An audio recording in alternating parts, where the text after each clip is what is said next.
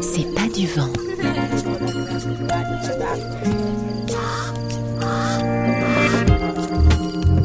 C'est pas du vent, le magazine de l'environnement sur RFI.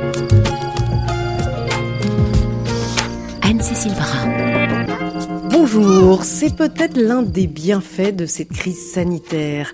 Les rapports se succèdent pour dénoncer les impacts de la destruction de la biodiversité sur la santé humaine. Agriculture et élevage intensif, déforestation, trafic d'espèces sauvages, toutes ces pratiques sont montrées du doigt comme facilitant la circulation des virus entre les humains et les animaux et donc l'émergence de maladies infectieuses. L'IPBES, la très respectée plateforme intergouvernementale scientifique et politique sur la biodiversité et les services écosystémiques, vient de publier un rapport alarmant sur ce thème, mais avec des recommandations d'action et une conclusion claire mieux vaut prévenir que guérir. En bref, on sait quoi faire. Un message à diffuser largement, notamment en Italie où nous vous emmenons, dans la région de Rome, plus précisément où la chasse illégale des oiseaux fait des ravages. Nous irons aussi au Niger où vivent les dernières girafes d'Afrique de l'Ouest.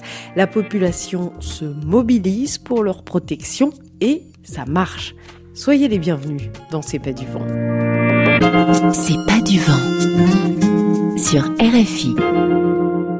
Près de 45 millions de personnes atteintes à travers le monde, plus d'un million de morts, confinement et reconfinement en série. Partie de Chine fin 2019, la pandémie de Covid-19 n'en finit plus de ravager la santé et l'économie mondiale. Une seule espèce est responsable de cette pandémie, la nôtre, avait déclaré en avril dernier quatre scientifiques de l'IBES, la plateforme intergouvernementale, scientifique et politique sur la biodiversité et les services écosystémiques. L'organisme scientifique international vient de publier un nouveau rapport qui dresse l'état des connaissances sur les liens entre biodiversité et maladies émergentes. Alors ce rapport met aussi des propositions en avant pour prévenir de telles crises. Bonjour Benjamin Roche. Bonjour. Vous êtes directeur de recherche à l'IRD, l'Institut de recherche euh, pour le développement. Vous êtes l'un des 22 scientifiques qui avaient participé à ce rapport. Alors, est-ce que vous pouvez tout d'abord nous rappeler le lien, qui n'est pas forcément évident pour tout le monde, entre pandémie et biodiversité? Oui, en fait, euh, la, biodiversité peut avoir deux, euh, deux impacts sur l'émergence de pandémies. Tout d'abord, il y a les causes de la perte de biodiversité qui sont principalement la déforestation, euh, le commerce d'animaux sauvages, qui, de par cette activité économique, va faire que les populations humaines vont être de plus en plus exposées, de plus en plus en contact avec ces espèces de la faune sauvage. Et en même temps, cette perte de biodiversité va faire que dans les écosystèmes, il y aura donc moins d'espèces euh, animales. Or, on sait que certaines de ces espèces animales ne sont pas capables de transmettre euh, tous ces virus et qui agissent donc comme une sorte de frein. Ce qui veut dire que quand on perd de la biodiversité, on perd ces espèces qui freinent en fait la transmission de ces virus et donc on a des niveaux de circulation des virus dans la faune sauvage qui sont plus élevés. Du coup, euh, la, perte de biodiversité, les, activités humaines qui font que l'on perd de la biodiversité vont faire que les populations humaines vont se retrouver plus exposées avec la faune sauvage et qu'en même temps, cette faune sauvage sera plus infectée par des virus. Et alors aujourd'hui, on dit qu'à peu près 70% des maladies émergentes sont des zoonoses, c'est-à-dire ces maladies qui sont transmises de euh, l'animal à l'homme? Tout à fait. Quand on regarde sur, euh, sur toutes les données qu'on a depuis, euh, en gros, depuis les années 40-50, euh, quand on regarde toutes les épidémies, tous les événements d'émergence qui ont touché les populations humaines sur les 50 dernières années, on voit qu'il y a entre 70 et 75% de ces maladies émergentes qui, en fait, étaient des microbes qui, circulaient d'abord chez les animaux et qui ensuite sautent chez les humains. Alors, parmi les exemples connus, il y a le sida, le SRAS, la Nipah, le Zika. Il y a Ebola, euh, il y a les virus de grippe aviaire euh, également. Le premier euh, SARS coronavirus en, 2003 en Chine les coronavirus sont aussi des zoonoses qui circulent d'abord dans la faune sauvage avant de toucher les populations humaines. Ce qui ressort de ce rapport, c'est qu'il faut vraiment se préoccuper de cette émergence très très forte des épidémies parce que euh, c'est assez catastrophique. Hein, D'ailleurs, ce qui est décrit dans le rapport, euh, vous annoncez qu'il risque d'y en avoir beaucoup d'autres. Tout à fait. Ce qu'on montre dans ce rapport, euh, si on regarde ce qui se passait en gros avant le XXe siècle, on avait à peu près une pandémie tous les siècles. Euh, depuis le début du XXe siècle, euh, on en a déjà eu six euh, de pandémies. On a eu trois pandémies de grippe, on a eu la pandémie de Zika, la pandémie de VIH et aujourd'hui la, pandémie de, de, de Covid-19. Donc on voit que c'est quelque chose qui s'accélère. Donc c'est quelque chose qu'il faut, dont il faut vraiment se préoccuper. On voit aussi toute la difficulté d'arriver à contrôler une pandémie comme ça dans un monde qui est de plus en plus connecté.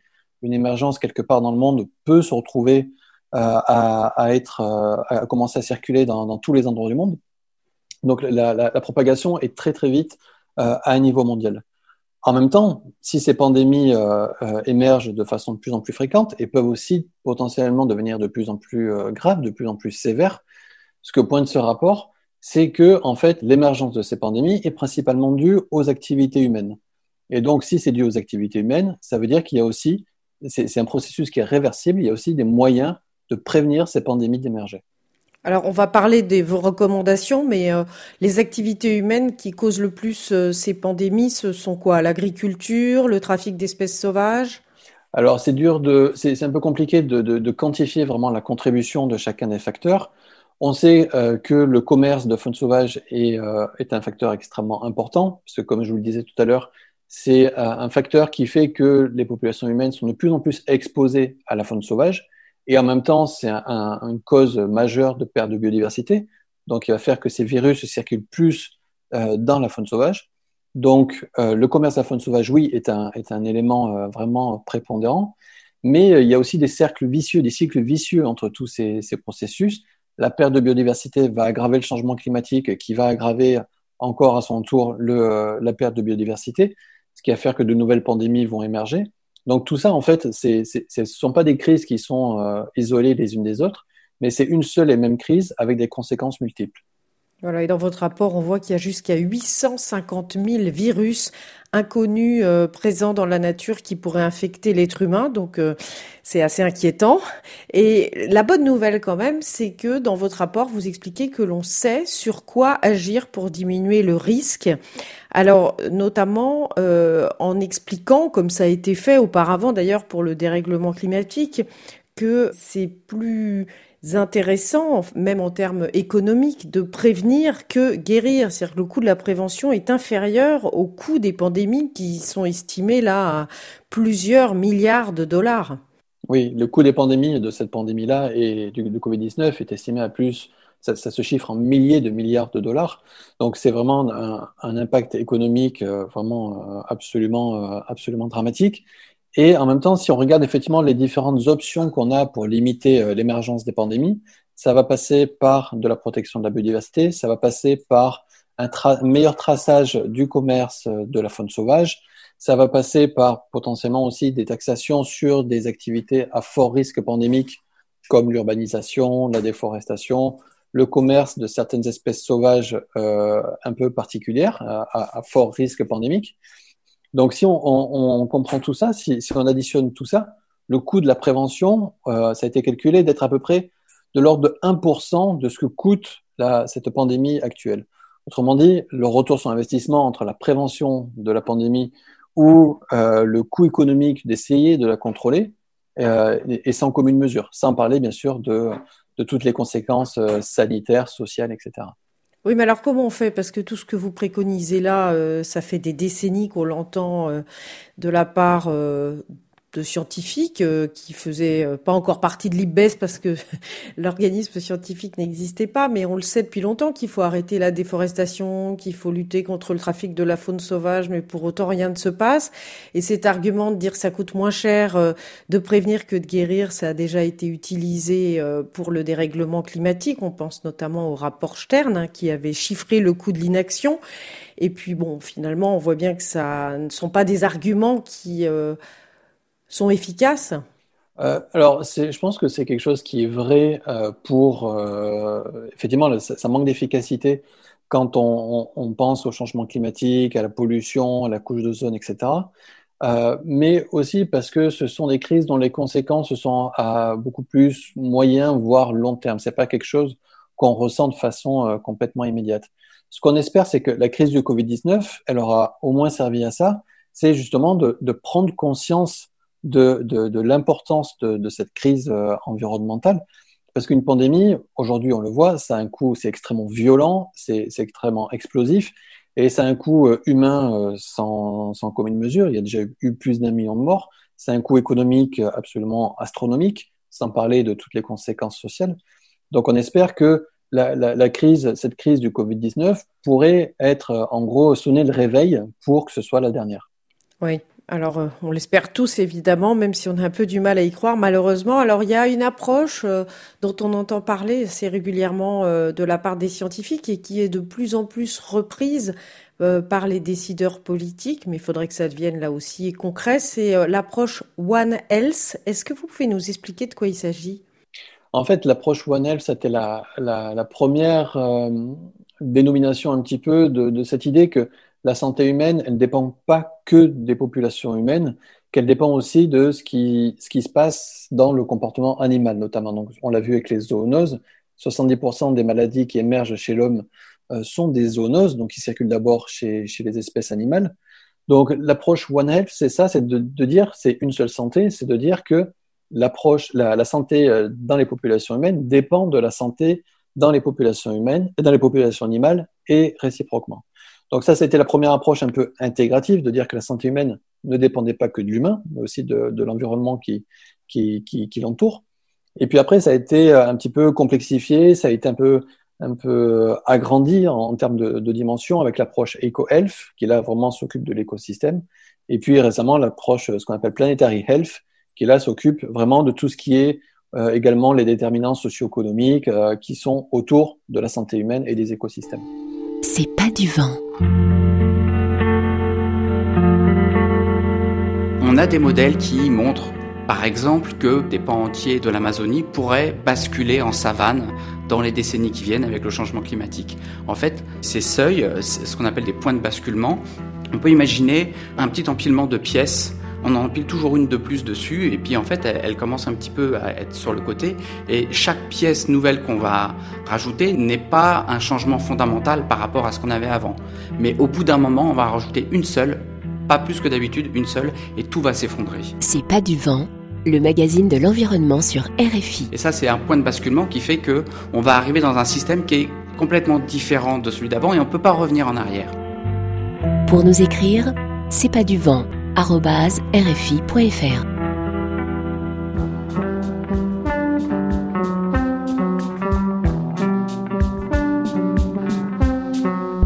Vous écoutez C'est pas du vent sur RFI et si vous voulez comprendre comment fonctionne le monde, vous avez bien raison. Par exemple, le chercheur Benjamin Roche vient de nous expliquer que si nous continuons à détruire la biodiversité qui nous entoure, c'est la santé humaine que nous menaçons. Une information que les chasseurs italiens ne semblent pas connaître. Savez-vous que près de 6 millions d'oiseaux sont tués chaque année en Italie? C'est record en Europe. La botte est le plus mauvais élève du continent en matière de chasse illégale. Malgré un durcissement de la législation, le braconnage des oiseaux migrateurs reste une pratique répandue dans tout le pays. Pour lutter contre ce phénomène, des brigades conjointes de naturalistes et de carabiniers sillonnent la région de Rome durant toute la saison de la chasse. Dans le viseur des écologistes, il y a les appelants électromagnétiques. Malgré leur interdiction, ces petits appareils qui reproduisent à la perfection les chants d'oiseaux restent encore très utilisés par certains chasseurs comme a pu le constater notre reporter Louis Seyé.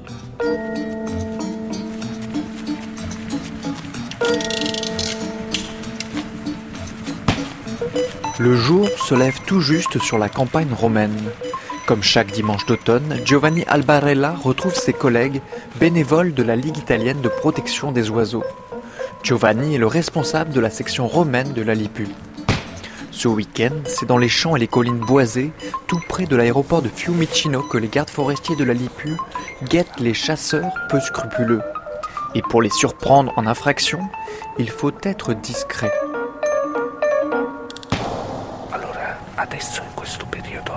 Alors maintenant, en cette saison, la chasse est ouverte pour presque toutes les espèces d'oiseaux. Donc là, ça chasse les faisans, mais aussi les lapins. Le chasseur qui est dans le champ à côté de nous cherche peut-être à tirer des faisans ou des grives, parce que les grives migratrices commencent à arriver en provenance de l'Europe du Nord. Et ici, le problème, c'est surtout l'utilisation de ces appelants électromagnétiques pour attirer les grives en migration. Les appos électroniques, c'est ce que traque l'équipe de vigilance de Giovanni Albarella. Ces petits objets très sophistiqués peuvent reproduire des dizaines de sons d'oiseaux. S'ils sont en vente libre sur Internet, leur utilisation pour la chasse est interdite partout en Europe. Ce sont des reproducteurs de sons qui sont reliés à un haut-parleur. Et ça reproduit en continu les appels de la grive ou d'une autre espèce d'oiseau. Et ça sonne très fort. Et donc, même les oiseaux qui volent très haut lors de leur migration l'entendent. Et ils sont attirés par ces appels.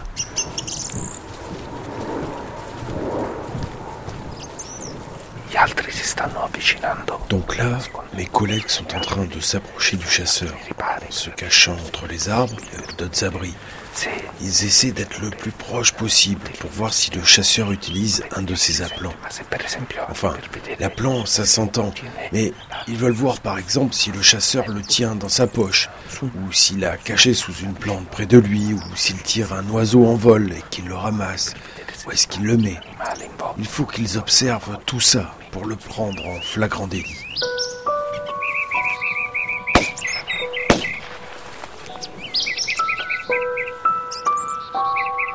Des rouges-gorges agonisants englués sur une branchette, des merles pendus à des fils de fer, des cigognes atrophiées par des pièges à mâchoires. Chaque automne, les images qui parviennent des campagnes italiennes en témoignent. Le braconnage des oiseaux migrateurs persiste sur l'ensemble du territoire italien. Le pays est le plus mauvais élève d'Europe en la matière. De nombreuses espèces protégées sont victimes de ces pratiques qui perdurent souvent au nom de traditions anciennes. Si la péninsule sert de pont vers l'Afrique pour les oiseaux migrateurs, elle s'apparente aussi à une vraie course d'obstacles.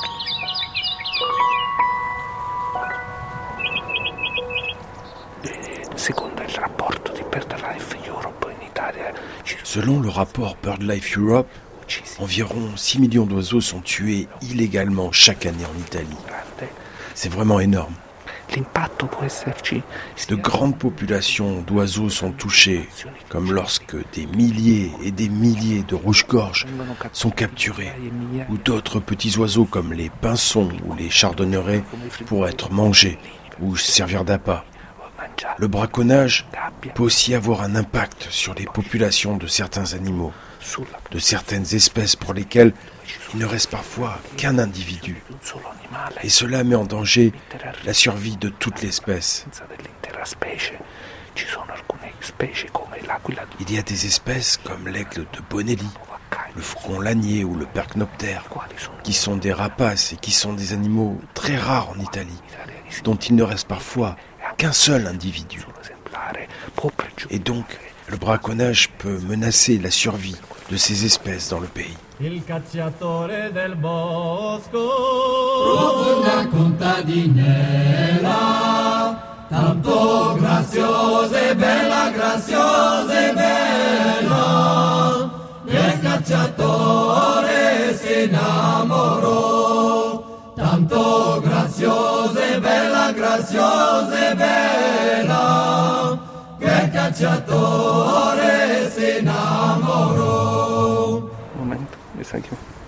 Oui, Lucas. Mais le dernier coup de feu que j'ai entendu, il m'a semblé qu'il venait de derrière moi, vers la mer, pas de là où tu te tiens.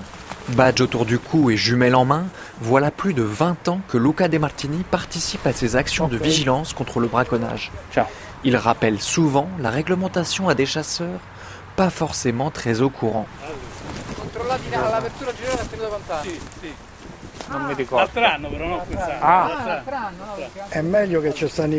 C'est mieux qu'il y ait des contrôles, sinon tout le monde ferait comme il veut. Mais bon, je ne pense pas que les chasseurs font, font des choses sans permis de port d'armes. Une autre fois, à 100 mètres de là, il y a deux ans, un chasseur sortait du bois tranquillement, comme vous. Le permis de port d'armes, il n'en avait pas. Un idiot. Mais même quand on a un permis de port d'armes, on ne peut pas tirer les pigeons. Mais il y en a qui les tirent quand même. Avant l'ouverture de la saison, on a saisi sept fusils pour des tirs au palomb. Mais la sanction pour les palombes, c'est quoi? Les palombes, c'est fini, c'est comme les tourneaux. Et donc là, vous risquez le pénal. Ça relève du pénal Ça relève du pénal. Et on risque combien en tout Ça dépend de l'avocat, parce que si l'avocat décide de faire l'oblation, de payer sur le coup, la caution est de... Ça monte à 1000 euros. Bon, aujourd'hui, on est en règle, mais bon.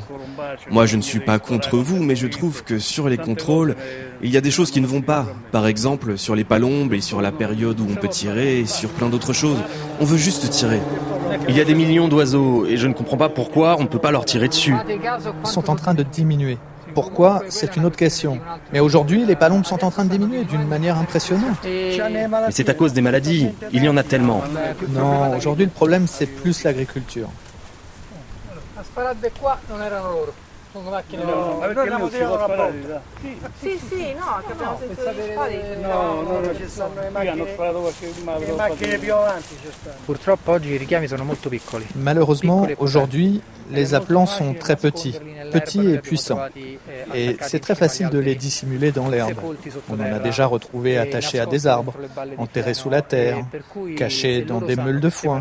C'est pour ça que si les chasseurs savent qu'on arrive ou qu'ils nous voient de loin, c'est vraiment très très dur de réussir à trouver l'appelant. Et si on ne le trouve pas, on ne peut rien prouver.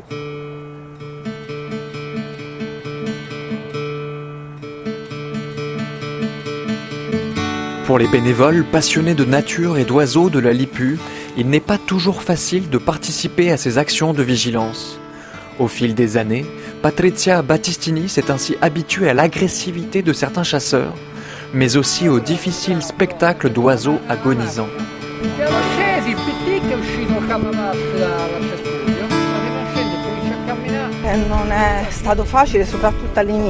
Oui, ça n'a pas été facile, surtout au début, les premières années. Maintenant, c'est un peu plus simple parce que j'ai plus d'expérience et donc c'est un peu comme pour une infirmière ou un médecin qui voit des gens mourir.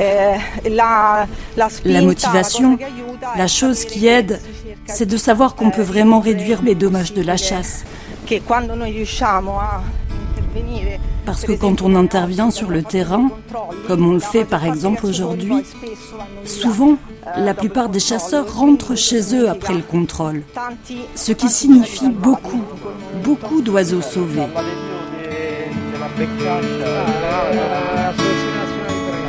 Au début des années 90, l'Italie comptait environ 1,5 million et demi de chasseurs. 30 ans plus tard, ils ne sont plus que 750 000. Des chiffres qui donnent de l'espoir aux écologistes comme Luca De Martini. Mais pour véritablement mettre fin aux actes de braconnage, il attend plus d'engagement concret de la part des autorités. C'est sûr que le nombre de chasseurs en Italie diminue. Et avec lui, le nombre de braconniers aussi. Moins de gens chassent et donc moins de gens enfreignent les lois sur la chasse. Le problème est que si on ne maintient pas cette activité de surveillance sur le long terme, le risque est que certaines mauvaises habitudes reviennent. Et nous, cela fait cinq ans que les autorités, que ce soit des communes ou de la région, ne nous ont pas donné l'autorisation de former de nouveaux gardes parmi nos volontaires. Et si nous n'avons pas la possibilité d'accréditer de nouveaux gardes, le risque est que cette initiative décline au fil du temps. Ça pourrait devenir un problème sérieux. Parce que, comme on l'a vu dans d'autres régions du pays, plus connues pour le phénomène du braconnage qu'ici, Tant qu'il y a une vigilance et une présence sur le territoire, les phénomènes illégaux restent limités, réduits à quelques cas particuliers. Mais si cette présence diminue, les phénomènes réapparaissent et peuvent se multiplier de manière importante. Et c'est sur cette question de la formation de nouveaux gardes que nous ne sommes pas tellement optimistes, car les autorités ne répondent pas à nos demandes.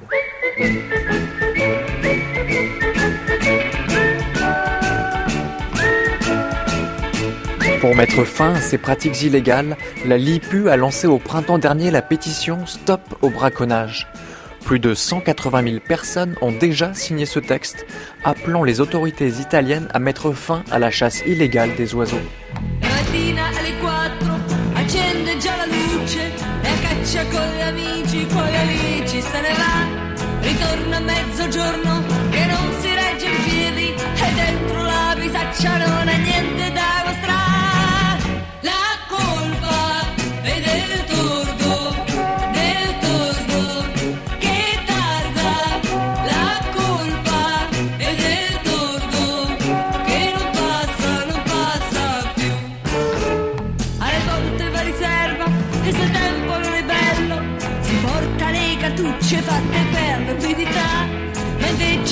Fagiano e ritorna col fringuello e dice a tutti quanti è la cartuccia che non va, è la cartuccia che non va,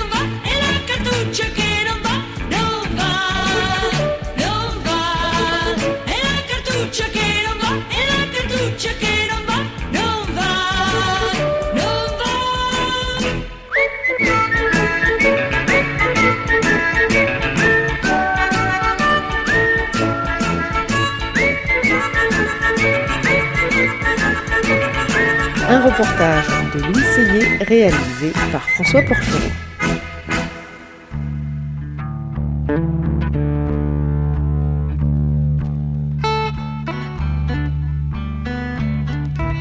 Vous écoutez C'est pas du vent, l'actualité de l'environnement sur RFI.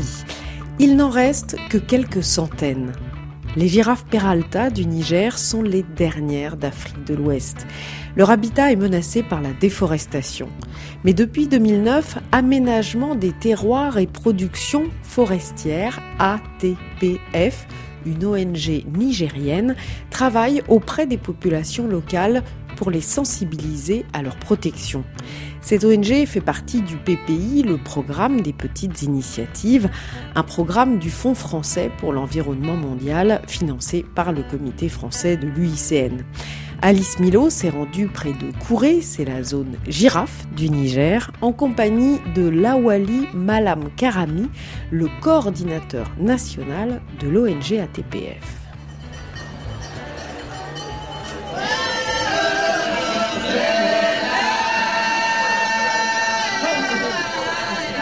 Il n'en reste que 600. Les girafes Peralta du Niger sont les dernières d'Afrique de l'Ouest. Leur habitat est menacé par la déforestation, mais depuis 2009, Aménagement des terroirs et production forestière, ATPF, une ONG nigérienne, travaille auprès des populations locales pour les sensibiliser à leur protection. Cette ONG fait partie du PPI, le programme des petites initiatives, un programme du FEFEM, le Fonds français pour l'environnement mondial géré par le comité français de l'UICN. Alice Milo s'est rendue près de Kouré, la zone girafe du Niger, en compagnie de Lawali Malam Karami. Il est le coordinateur national de l'ONG. Donc, on. Le site, est-ce qu'il a atteint de, de 3 km ça, ça il est- il est- il est- Donc là, on est rentré sur une, une piste euh, de brousse. Donc euh, le chemin est un peu euh, chaotique. Euh, on est euh, vraiment dans un paysage euh, presque semi-désertique euh, ici. On est ici, euh, la Wali, dans ce que vous appelez la zone girafe, c'est ça? Oui, exactement, c'est c'est la zone girafe, euh, précisément le plateau de Kouré, le fameux noyau central où vivent les girafes, surtout euh, pendant la saison pluvieuse. Et cette bande, je disais, est nue, c'est la zone effectivement dégradée. Ce n'est pas désertique, ce n'est pas, pas un désert, c'est une dégradation qui, est- qui a- été faite liée effectivement à, à l'action anthropique, la coupe euh, de bois. L'action des hommes, hein, des hommes qui vivent ici. hein. qui vivent ici, effectivement, euh, la coupe du bois. Également, il y a aussi les successions de sécheresses. Alors, la problématique, c'est cette dégradation. Et cette dégradation qui a fait partir effectivement les espèces euh, beaucoup plus appétées par les girafes parce qu'effectivement, elles sont descendues du nord. Elles étaient il y a 30 ans vers la zone nord, euh, vers euh, Ayuru. Elles sont descendues ici. Elles ont trouvé effectivement un endroit boisé où elles peuvent paître et en même temps boire. Donc ça fait une trentaine d'années que les girafes se sont installées dans le coin en fait. Effectivement, elles sont installées dans le coin à environ une trentaine d'années. Et, en fait, elles ont déjà fui le nord parce que déjà la sécheresse était installée là-bas. Il y avait la sécheresse et puis il y avait les braconnages. Donc, euh, elles, vraiment, elles, se déplacent pour trouver un endroit favorable pour leur pâturage, pour leur survie et pour l'eau également. Et voyez-vous les espèces telles que les, les combretons les combretons euh, nigrigans. ça, c'est les grands buissons qu'on voit là Voilà, c'est les grands buissons. Effectivement, ce sont les espèces euh, que les girafes euh, effectivement appètent. Pendant la saison plus pluvieuse, c'est uniquement ce genre d'espèces végétales qu'il y a. Donc, elles se contentent de ces, de ces espèces végétales. Donc quand elles sont venues euh, du nord il y a 30 ans, elles sont venues en quête de ces bosquets. Et puis euh, petit à petit, en fait, euh, ces bosquets se sont dégradés dans la région de Kouré où on, où on se trouve actuellement. Oui, effectivement, petit à petit. Pourquoi? Parce que non seulement la population des populations humaines augmente, donc il y a un besoin effectivement des, des terres de culture. D'où les défrichements et en même temps, il y a l'utilisation de ces, de ces espèces végétales, les arbres-là, pour le bois de chauffe et le bois de service. Pour faire la cuisine. Pour faire la cuisine, effectivement. Donc, du coup, eh, il y a une compétition entre la girafe et entre l'homme. Et n'oubliez pas aussi que Kour est à proximité de Niamey. 60 km de la capitale de Niamey, qui est une, une ville très, très demandeuse, effectivement, de, de bois de chauffe. Or, ces bois de chauffe, on ne les retrouve que euh, dans cette zone. Et des, camions viennent effectivement euh, avec euh, l'aide des populations qui, parce que c'est aussi source de revenus pour la population. Elle coupe, elle vend à ces, camionneurs qui amènent à Niamey. Ou elles-mêmes, elles prennent dans les charrettes, elles amènent vers Niamey. Donc, du coup, une grande compétition sur les ressources. Et finalement, aujourd'hui, nous sommes arrivés à un stade de, dégradation de ces espèces végétales appétées par les girafes. Donc, elles se rabattent sur les, cultures des populations.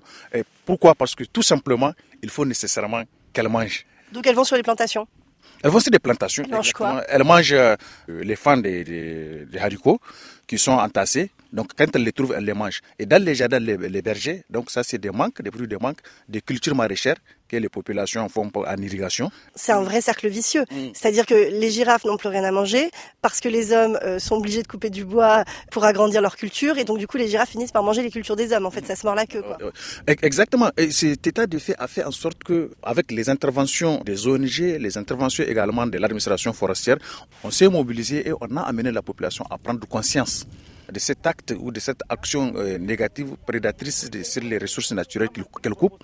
Et aujourd'hui, elles sont en train de changer leur comportement vis-à-vis -vis, effectivement de l'environnement. Et elles s'engagent pour la protection même de l'environnement.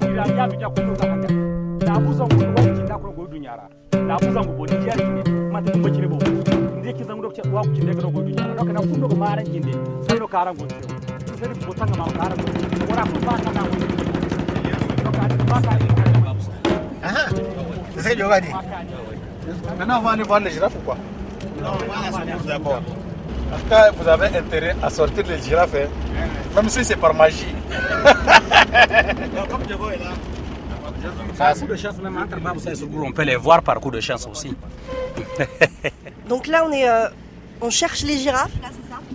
Oui, euh, on est en train de chercher les girafes. Euh, effectivement, dans cette zone, à cette période, euh, on a une forte chance de les avoir.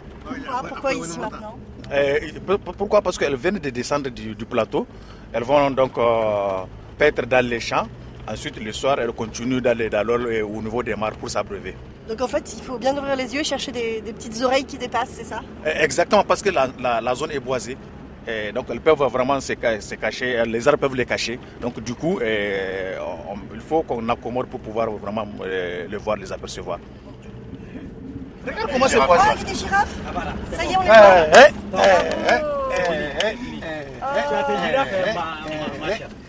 Une, deux, trois, quatre. Déjà, j'ai vu quatre. On s'arrête, on descend. ça va, je parle plus, j'ai le sourire. De... Ça, vraiment. C'est ce pourquoi on travaille tous les jours. Ah. non, vraiment. Un girafon qui court. On descend.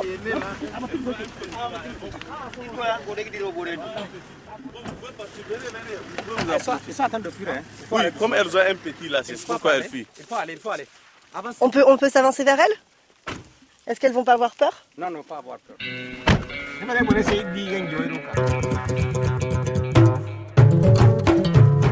Là, par exemple, sur- elles, sont, elles sont en train de brouter quel arbre là? Donc c'est un acacia albida et en langue locale c'est le gao. Et une grande girafe par jour, elle peut consommer jusqu'à 30 kg de feuilles vertes. Là, elles sont euh, juste à 50 mètres de nous. Oui, effectivement, on est assez proche. C'est assez unique, c'est assez rare quand même de s'approcher. On va essayer de pas s'approcher trop pour pas les faire fuir. Surtout qu'on a remarqué qu'il y avait deux petits et un qui est en train de, de s'alimenter, qui est en train de téter sa mère, pendant qu'elle est en train de se nourrir dans l'acacia.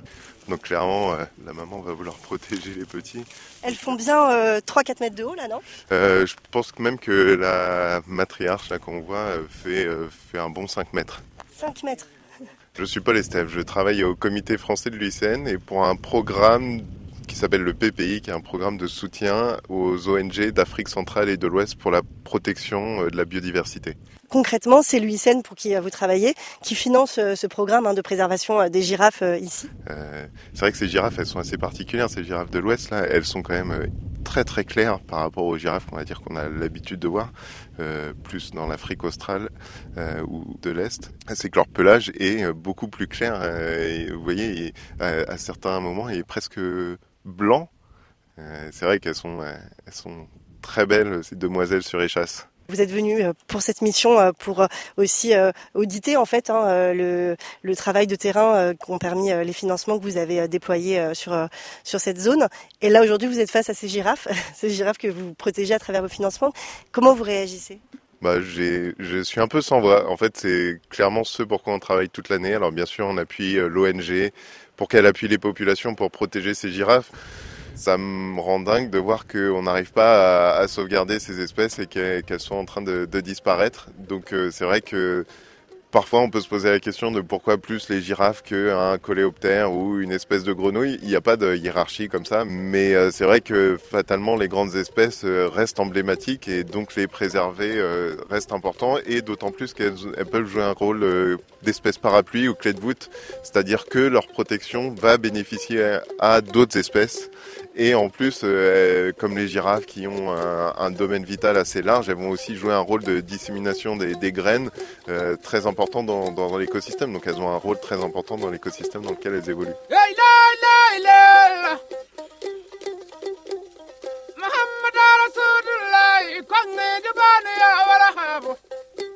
Donc vous, ONG nigérienne ATPF, depuis 2009, vous œuvrez justement pour la préservation de ces girafes en travaillant avec les populations locales. Quelles solutions vous avez mis en place pour essayer de redonner vie en fait à cet habitat euh, des girafes?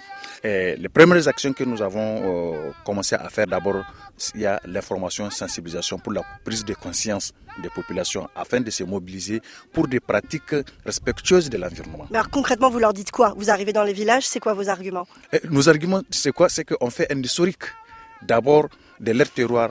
Il y a 30 ans de cela, par exemple, que c'était très boisé. Et aujourd'hui, suite à leur action, ils ont tout dégradé et qu'ils sont soumis à des érosions éoliennes et, hydriques qui, du coup, même leur production euh, agricole, ça, ça, ça, ça, fait le rendement est très bas. Érosion euh, éolienne et hydrique, en fait, vous voulez dire que quand les, terres sont balayées par les vents et par des pluies fortes, tout est arraché, tout en fait est arraché, effectivement, parce que le manque d'arbres, effectivement, favorise la circulation des vents et il charrie le sable. Donc, en charriant le sable, il prend la partie nutritive du sol et il l'emporte ailleurs. Et du coup, par rapport maintenant à l'érosion hydrique, eh, l'eau qui vient sans arbre, donc il n'y a pas d'infiltration. Elle continue et puis elle charrie aussi toutes les, tous les nutriments effectivement du sol. Donc du coup, le sol devient très pauvre. Même si on plante, on ne peut plus avoir la production qu'on a l'habitude d'avoir quand il y a d'arbres. Et on leur pose la question, qu'est-ce qu'il faut faire? On a proposé ce qu'on appelle la, récupération des terres suivie des plantations et d'ensemencement d'herbacées. Nous sommes sur, euh, le plateau, euh, à la partie dégradée du plateau, où il n'y a pas d'arbres et que euh, l'eau ne s'infiltre pas. Elle ruisselle, elle continue, elle se verse. Remarquez que la récupération ici a consisté à confectionner des demi-lunes qui permettent de retenir l'eau et de s'infiltrer dans le sol. C'est-à-dire que la prochaine fois qu'il va pleuvoir, en fait, ça va créer comme un petit bassin euh, hydraulique. Exactement, dans ce, dans ce bassin que vous voyez donc qui retient l'eau, et à l'intérieur maintenant nous avons en plein eh, les arbres qu'on a plantés. Voyez-vous déjà tous les arbres là qui sont là, nous avons pratiquement dans toutes les demi-lunes les arbres. Au centre de la demi-lune, vous avez planté des acacias. Des acacias effectivement qui ont pris et ce sont des acacias, c'est ce qu'on appelle acacias sénégal, euh, qui sont très bien appétés par les girafes. Du coup, c'est un système qui permet vraiment de, de- collecter les eaux de ruissellement qui sont sur le plateau. Donc, euh, du coup, l'habitat est en train de se régénérer. Et avec un peu de chance, si ça grandit et si ça, si ça croît, effectivement, nous aurons euh, même la petite faune qui va revenir, les lapins et tout ce qui s'ensuit. De votre point de vue, vous, êtes là pour protéger les girafes, mais cette protection, elle ne peut que fonctionner si les populations locales y gagnent, elles aussi, à une amélioration de leurs conditions de vie. Forcément, parce que euh, sans cela, on ne peut pas, comme on dit, mobiliser quelqu'un en dehors de ses intérêts. Donc c'est-à-dire que si je reviens dans 5 ans ici, c'est une forêt. Oui, c'est vraiment. vraiment.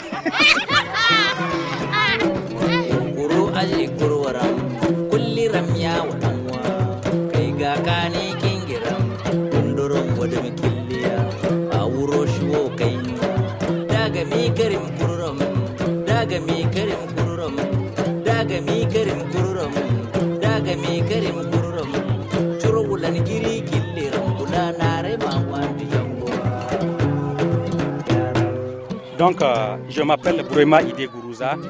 Je suis l'assistant des projets de conservation au, lieu- au niveau de l'ONG.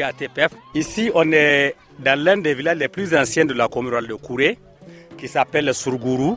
On a quitté le goudron euh, il y a plus d'une heure. hein. On a roulé euh, au milieu de la brousse, au milieu des champs, euh, sur des pistes de sable pour arriver jusqu'ici. Et là, on arrive, on est sur la place du village. On est vraiment dans un village ici traditionnel. hein. Et ils vivent au bon milieu de la zone girafe. Tout autour, vous avez remarqué vous-même, c'est des champs. À l'est, à droite, à, l'est, à l'ouest, au nord et au sud. Un peu partout, ils sont entourés par, les champs. Et ils vivent avec la girafe partout dans les champs. Même dans les maisons, les girafes prennent parfois les concessions. Et nous, on a commencé, l'ONG ATPF a commencé à intervenir ici en 2009. Les champs étaient dégradés, les champs étaient tellement nus, mais avec nos missions de sensibilisation, et c'est un village dynamique, vous voyez aujourd'hui on a fait la traversée, la traversée à partir de après ce 10 km. Dans chaque champ, vous avez la RNA. Donc la, la RNA, c'est la... La RNA, c'est la régénération naturelle assistée dans les champs. Ça veut dire qu'on laisse les arbres dans les champs. Quand tu veux défricher ton champ, tu veux désherber ton champ, tu viens, tu choisis les arbres qui te plaisent et tu, tu élagues les autres, tu enlèves les autres, tu, tu laisses de 2 à 5 pieds par touffe. Donc en fait, c'est une action que vous avez mis aussi en place ici dans les villages, qui consiste à dire aux gens ne coupez plus les arbres qui sont dans vos champs, laissez-les pousser, entretenez-les. Des arbres au milieu des champs. Alors qu'en fait, avant, les gens le coupaient pour le bois de chauffe, c'est ça? Avant, les gens se coupaient pour aller vendre. Il y a le village voisin. Quand tu prends Baboussaï, tu prends autre village qui viennent couper le bois ici pour aller vendre ailleurs. Mais ils sont organisés sur Gourou. Ils ont eh, empêché ça. Personne ne vient atteindre le terroir pour couper le bois. Il y a des gens qui s'occupent uniquement du suivi, de la surveillance, dont les femmes. Et donc là, on va, on va aller rencontrer une habitante, c'est ça? Oui, on va rencontrer la présidente du groupement du village de Surgourou qu'on est en train de rencontrer tout de suite devant nous. Ça. Bonjour madame. Bonjour. Kaya. Ouais, bonjour, ça va? Bonne arrivée. Merci beaucoup. Merci, on vous accueille à bras ouverts. Merci beaucoup.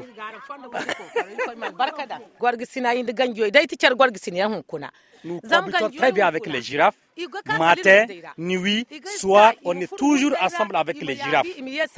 On, on les accueille, ils viennent dans les champs, ils broutent nos haricots, ils mangent nos moringas. Parce que moi, personnellement, j'ai un jardin qui est juste derrière le village dans le bas-fond, et grillagé. Les girafes viennent, ils piétinent le grillage, ils rentrent, ils mangent, ils sortent d'eux-mêmes. Et personne ne les chasse. Comment vous réagissez le matin quand vous arrivez, que vous voyez les dégâts?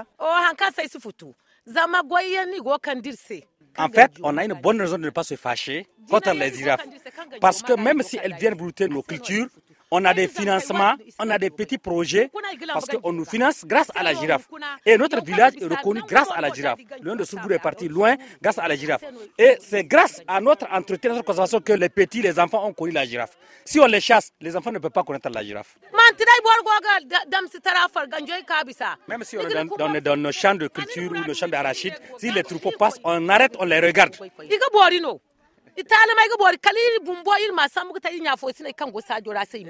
Nous-mêmes, nous prenons les photos à travers nos WhatsApp pour envoyer à nos collègues, à nos voisins, à nos compatriotes qui sont à l'extérieur, au Ghana, au Nigeria. On leur envoie les photos. Concrètement, au quotidien, qu'est-ce qu'elles vous apportent? En quoi les girafes, elles, elles peuvent être une source de revenus euh, pour vous ou d'amélioration de votre quotidien? En fait, on a beaucoup de projets dans le village, que c'est grâce aux girafes qu'on a eu. Dans d'autres, je vais t'expliquer quelque chose. On a un puits, on a un forage, tout ça c'est à travers la girafe.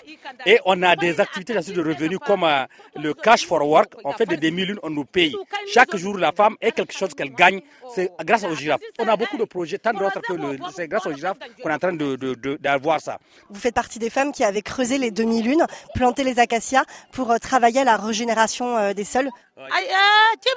Bien sûr, elle fait partie des femmes qui ont fait des demi-lunes et qui a planté les plants. Et elle, elle pense, elle souhaite à ce que ça continue. C'est comme si aujourd'hui même, on les amène des demi-lunes, elle va, elle va continuer à faire toute l'année sans problème. Vous êtes payé combien pour faire euh, une demi-lune? Vous êtes payé à la journée, euh, au nombre de demi-lunes, vous êtes payé comment?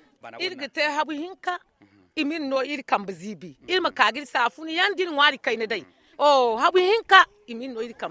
À travers trois demi-lunes à 1300 francs, trois demi-lunes à 3300 francs. Et par jour, on peut faire 9, 15 demi-lunes par jour. C'est-à-dire que par jour, la femme peut gagner 3000, 6000, 7000 par jour. Mais qu'est-ce que vous attendez comme amélioration à long terme, une fois que ces acacias auront poussé? Comment ça va changer votre vie? Effectivement, on a connu des, des inondations dans ce village-là. Mais grâce aux demi-lunes qu'on a confectionnées aujourd'hui, on ne connaît plus l'inondation. Et à long terme, les girafes vont rester chez nous. Ils vont profiter des acacias qu'on a plantés. Et même nos arrêts enfants, nos arrêts petits-fils vont trouver ce que les girafes sont en train de faire et ce qu'on a fourni pour eux-mêmes les enfants. Une des actions aussi qui a dégradé euh, l'habitat des girafes, c'est euh, la coupe du bois euh, sauvage en fait de, de tous les arbres qu'il y a autour de chez vous. Est-ce que c'est une action que vous avez cessé de faire, de couper du bois? Nous, ici, on ne coupe pas le bois vert. Avant, on l'avait fait, on n'avait pas. compris. Mais maintenant, on a compris. Mais comment tu vas couper l'herbe sur lequel tu t'assois dans ton champ? Tu vas la couper. Comment tu vas faire ça? Et donc vous avez arrêté de le faire, mais par quoi vous l'avez remplacé ce bois? Oh sa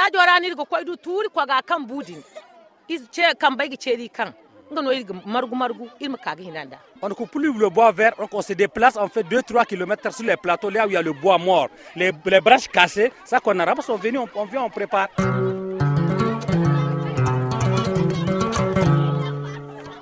La Wally, vous êtes euh, là, vous êtes, euh, vous êtes concentré là en train de les, en train de les observer.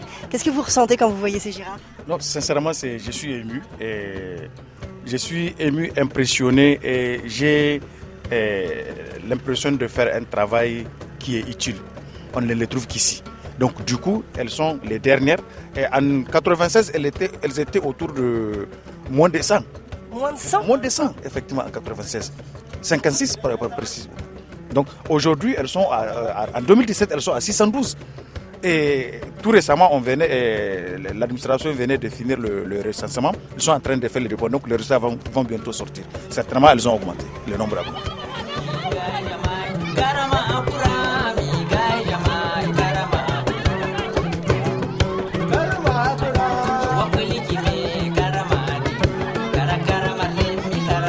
Reportage de Alice Milo réalisé par François Porcheron. Merci d'écouter C'est pas du vent. N'hésitez pas à réagir à l'émission sur les réseaux sociaux où vous trouverez d'ailleurs des bonus de nos invités en vidéo. Vous pouvez aussi nous réécouter ou partager nos podcasts sur vos plateformes préférées. Merci à François Porcheron pour la réalisation de cette émission. Prenez soin de vous et des vôtres. On se retrouve demain, même planète, même heure.